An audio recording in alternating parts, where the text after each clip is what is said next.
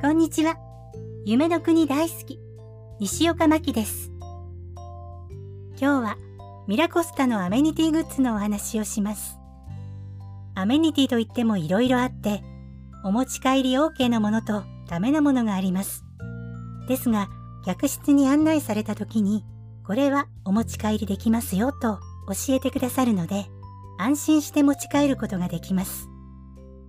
ミラコスタに限らず、ディズニーホテルのアメニティグッズはどれも可愛くて、使うのがもったいないくらいです。中でもアメニティキット、綿棒やコットンなどが入ったものですが、その缶が可愛いんですよね。でもこのキット、開業時の2001年は、まだ缶ではなく紙箱でした。あ、それから今はないんですが、パークのパスポートを入れるホルダーがありました。それも大切に保管しています。